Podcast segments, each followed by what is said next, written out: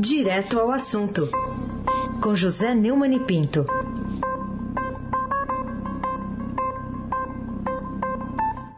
Neumani, bom dia.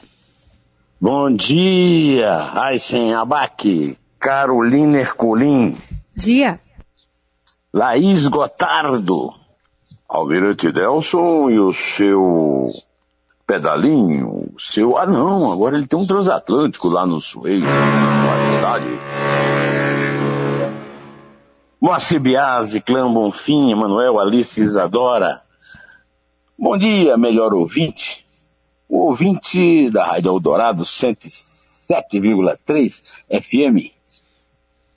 Raíssen Abac, o craque. Neumann, mais cedo a gente deu uma notícia aqui, queria uma análise sua, porque a Polícia Federal descobriu índices assustadores da, de presença de mercúrio no Rio Madeira, tudo a ver com um garimpo ilegal, né, Neumann? É, Raíssa, um estudo da, do Departamento Científico da Polícia Federal é, é, revela altíssimos índices de mercúrio em ribeirinhos e nas águas do Rio Madeira, na bacia do Amazonas. Esse estudo técnico-científico da, da PF mostra que nós temos de 16 a 95 vezes registrados nas águas do Madeira é, o índice considerado normal pelo CONAM. Né? E nos ribeirinhos, o caso é mais grave ainda, nós temos de 47 a 120 vezes, ou seja, de 4.700 a 12 mil. Né? Isso é a Operação Oiara, que, tá, que foi feita agora recentemente pela Polícia Federal, que fez essa grande revelação. É assustador, uh, e eu quero lembrar que o mercúrio, ele demora muito tempo para fazer efeito e produzir problemas graves na saúde, inclusive matar peixes e pessoas, né? E no caso do Brasil, essa Aquela, você lembra aquela foto impressionante, né, Carolina? Daquela barreira que foi montada Sim. pelos é, garimpeiros com seus barcos no Rio. Sim, sim. E para pressionar o governo, né, para chantagear o governo. No fim, a Polícia Federal não chegou nem a agir, a prendê-los, porque eles desfizeram, mas a barreira é impressionante, porque é, impressiona a cara de pau, cara durismo, a certeza da impunidade que esses garimpeiros ilegais, porque é crime, né? esses garimpeiros bandidos, delinquentes, né? praticam na Amazônia em nome da paixão que o Bolsonaro tem pelos garimpeiros, porque o pai dele foi garimpeiro. Né? E nós que não temos nada a ver com isso, é que pagamos a, a conta pesada. Né? Mas é, a verdade é que nós precisamos de lei na Amazônia. O problema da Amazônia, tanto no garimpo quanto no desmatamento, é que é crime. E nós precisamos que a Polícia Federal haja. E a Polícia Federal, como todo mundo sabe, é menos o, parece que o Alexandre de Moraes, do Tribunal, do Supremo Tribunal Federal, sabe, né, porque fica autorizando é, adiamento permanente dos inquéritos da Polícia Federal, é que a Polícia Federal é absolutamente controlada, como o Sérgio Moro denunciou ao sair do Ministério da Justiça e da Segurança Pública. Carolina Ercolim, tintim por tintim. Fala mais então sobre a entrevista que você fez e está publicada no seu blog com a Carolina Edilson, denunciando também crime, crimes nos garimpos. Que revelação ela traz? E análise também da PF. Carolina, o meu amigo Edilson Martins, que foi o primeiro colunista de ecologia na imprensa brasileira, no Pasquim, de Milô Fernandes, de Rui Castro, de Tasso de Castro, é, disse no Dois Dedos de Prosa, que é aquela série que eu faço no, canal José Neumann e Pinto, do YouTube e no blog do Neumann, aqui no portal do Estadão, né? Que 97% dos garimpos do Brasil ficam na Amazônia. E nesses garimpos foram recolhidos, em 2020, 111 toneladas de ouro. 37% desse ouro completamente fora da lei. Ou seja, banditismo é, na veia, né? É, o Edilson Martins, que na época da ditadura chegou inclusive a ser preso e torturado é, lá no Rio de Janeiro, no Doicode, né, advertiu para a possibilidade de se repetir no norte do Brasil a tragédia de Minamata, no Japão, nos anos 50. Não sei se é, nosso ouvinte está familiarizado com isso, mas no Japão, o depósito de mercúrio no, nos rios em Minamata chegou a matar, a provocar uma tragédia ecológica semelhante ao que seria depois a Chernobyl com a usina nuclear da Rússia.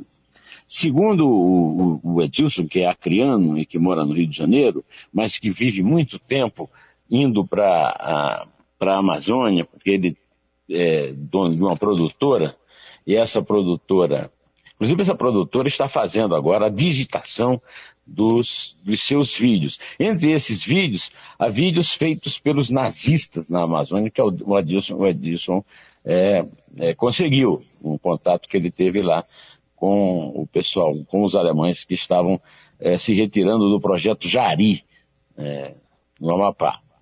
É, a, a, o Edilson revela né, que essa tragédia de Minamata pode se reproduzir em tudo no Brasil, inclusive pela indiferença da autoridade brasileira no combate ao crime e na é, tentativa de evitar que o mercúrio invada, e já está invadindo, as águas do nosso rio. E olha que demora, né, a, a ter ação é, do peso do mercúrio.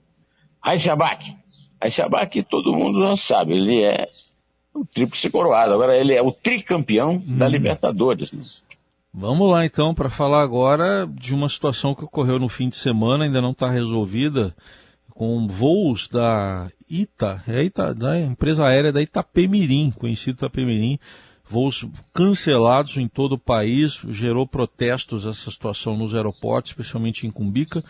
O que, que tem de revelador nessa história, né, Mani? Essa história é pungente, né? Eu conheço, inclusive, pessoas que foram vítimas desse golpe. E acompanhei, como vocês todos aqui, pelo visto, né? O, é, nós, inclusive, demos notícia e acompanhamos os protestos.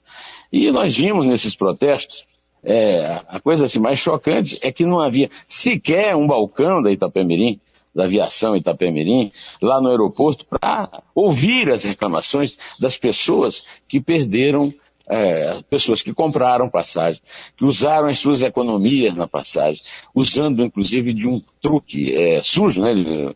A Itapemirim cobrava preços de passagens e de hotéis abaixo do que as empresas cobravam. Como é que podia ser possível isso? E uma coisa é o seguinte, eu li aqui no Estadão, no fim de semana, que os é, especialistas consultados não é, consideram que há possibilidade de, de responsabilizar a ANAC, Agência Nacional de Aviação Civil.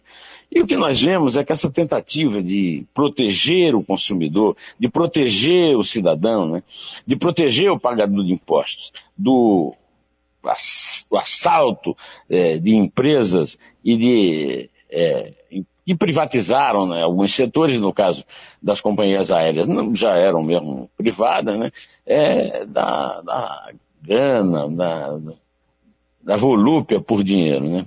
Nós, eh, os velhos, assim, os mais velhos, acho, não sei se a Carolina chegou a conviver com isso, mas na época da ditadura, o Heisen certamente conviveu, né, a fama do Camilo Cola, que é o dono da Itapemirim, não era assim uma fama muito condizente com a de um empresário que lida com o público. Né?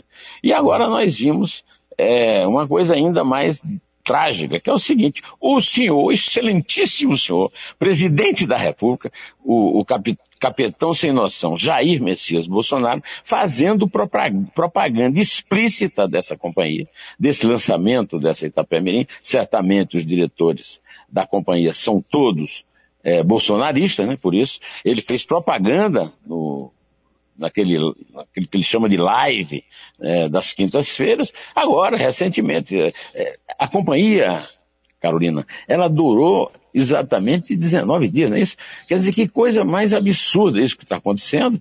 E nós queremos saber por que é que as agências que existem para proteger o consumidor não é, agem, como esse tipo ANAC não agiu de forma correta, da forma que foi feita para isso, é, na época da privatização, para proteger essas pessoas. é, vítimas de um golpe, um golpe criminoso, como é, por exemplo, o garimpo e o desmatamento na Amazônia, da qual nós falamos antes.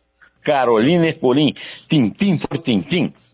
Queria que você falasse sobre o Fernando Bezerra, ex-líder do governo Bolsonaro, mas com uma denúncia que recai sobre ele agora, né? Pois é, manchete da UOL, agora quando eu abri é, o computador, dá conta de que Fernando Bezerra Coelho, é, que eu já falei aqui várias vezes, é descendente direto de Duarte Coelho, de uma família é, de grandes usineiros de Pernambuco, e que é o dono ali do, daquela região de Petrolina, à beira do São Francisco, e o Fernando Bezerra Coelho é, foi pilhado né, pelo repórter Flávio Ferreira, da UOL, é, com uma transferência de é, uma bagatela assim de 330 milhões de reais é, do chamado, das chamadas emendas do relator, as PR9, né, para o prefeito de Petrolina, o filho dele, né, o Oswaldo Coelho. É, esse é um escândalo, é, esse escândalo está é, presente nas páginas do nosso jornal, o Estadão, desde maio, uma revelação feita pelos repórteres Breno Pires e André Chalders, e nesse escândalo é, há é, coisas é, nebulosas e tenebrosas, como o, a clandestinidade e o anonimato daqueles que recebem essas injeções. Em, na verdade, a soma disso tudo é de bilhões de reais. Né? É, essas coisas é, acabam, destroem completamente a farsa, a teoria fantasiosa de que não há corrupção no governo Bolsonaro.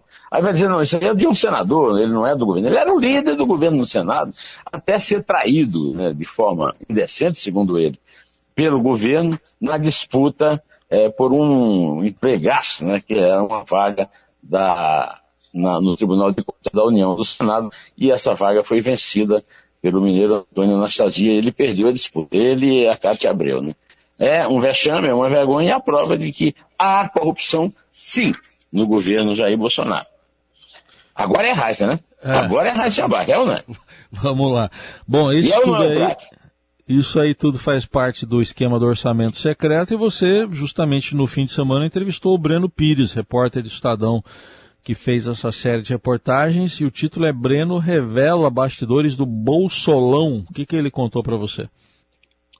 Ô, Carolina, o Heisen está querendo que eu dê spoiler, né, Carolina? Eu acho que sim. Nós não vamos dar spoiler. Mesmo que bote a música, não adianta o Almirante Nelson botar a música, eu não vou dar spoiler. Eu só vou contar. Mas, rapaz, o Almirante Nelson, ele está ele tá bronqueado com o Flamengo e se vinga, né? O, o, o, Neumann Entrevista, né, que está no ar desde sábado no canal José Neumann e Pinto no YouTube e na, é, no blog do Estadão, né, no blog do Neumann no Estadão, é uma entrevista com o repórter nosso colega Breno Pires, de quem eu falei na resposta anterior.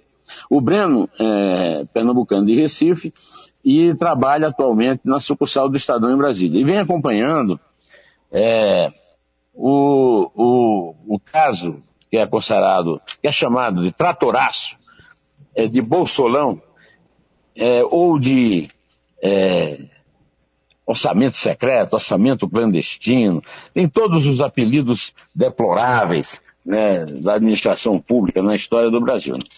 E o, o, o, Breno revela na entrevista, e quem quiser ver vai ter que recorrer à entrevista, né, os bastidores do acompanhamento do escândalo do orçamento. Ainda recentemente, na sexta-feira, o Estadão publicou uma matéria de Breno, é, é, de Breno Pires e de André Chaldes a respeito de, do fato terrível. Né? O que é que aconteceu? A ministra do Supremo Tribunal Federal, Rosa Weber, mandou que se revelasse o nome dos beneficiários da, dessa pilantragem, né? E o, o Arthur Lira, presidente da Câmara, e o é, Rodrigo Pacheco, presidente do Senado, responderam que não podiam. Né? Quer dizer, o mínimo que a dona Rosa Weber devia ter feito seria mandar prender os dois. Como é que pode distribuir 9 ah, bilhões de reais em emendas é, para prefeitos, é, de, de é, ligados, parentes, né, a, a, de líderes, próceres, né, deputados federais e senadores do governo, sem, sem saber nem quem era. Quer dizer, além do orçamento ser anônimo, é, é um orçamento que ninguém, é, a autoridade não, não, simplesmente não tem controle. Isso foi desmascarado pelo relator do orçamento de 2020, o Domingos Neto, que disse que simplesmente há um ofício em que são relacionados os pedidos dessas emendas ao ex-chefe da Secretaria-Geral de Governo, o, o general é, é, Luiz Eduardo Ramos, é só fornecer essa lista. Né? E a dona Rosa Weber recuou, e mostrando que o Supremo Tribunal Federal também, de certa forma, está sob controle de Bolsonaro. É ou não é? Carolina Ercolim, tintim por tintim. Queria que você falasse sobre o novo presidente chileno eleito neste final de semana e representando a centro-esquerda. Qual que é a representatividade dessa eleição no contexto brasileiro e sul-americano? É, o, o Chile, que viveu como nós vivemos, uma ditadura militar do general Augusto Pinochet, que aliás a viúva dele morreu aí no fim de semana, com 99 anos, é, elegeu numa situação parecida com a brasileira, porque era uma situação de polarização. Tinha um candidato da extrema-direita, é, que tinha, a direita tinha feito o, o ex-presidente, o Sebastião Pinheira, né? E agora a esquerda voltou ao poder, né? É, só que é uma esquerda mais é, declarada como esquerda do que os governos de esquerda é, que ocuparam a, presidência do Chile é, depois da queda do Pinochet. Né?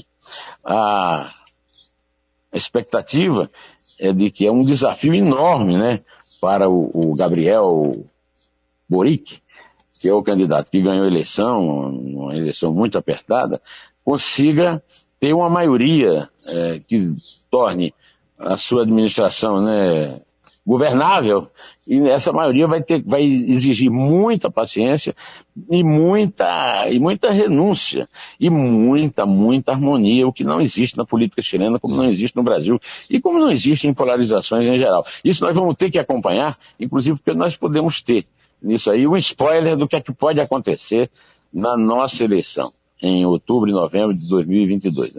O Chile não é nem vizinho do Brasil, de qualquer maneira, pode ser é, um exemplo a ser mirado pelos candidatos a presidente da República no Brasil em 2022. Mas, é, apesar de todos os pesares, é, consegui aqui, mesmo sem computador, fazer o comentário e peço a Carolina que desculpas por ter estourado um pouco o tempo e que conte a partir de três para a gente se despedir nessa segunda-feira, exigindo uma segunda fecunda é, desejando uma segunda fecunda para os colegas da, da rádio, para todos os nossos ouvintes queridos. E uma semana bacana, muito bacana. Bom, antes agradeço ao Arthur aí por nós, pela participação, que a gente gostou muito também.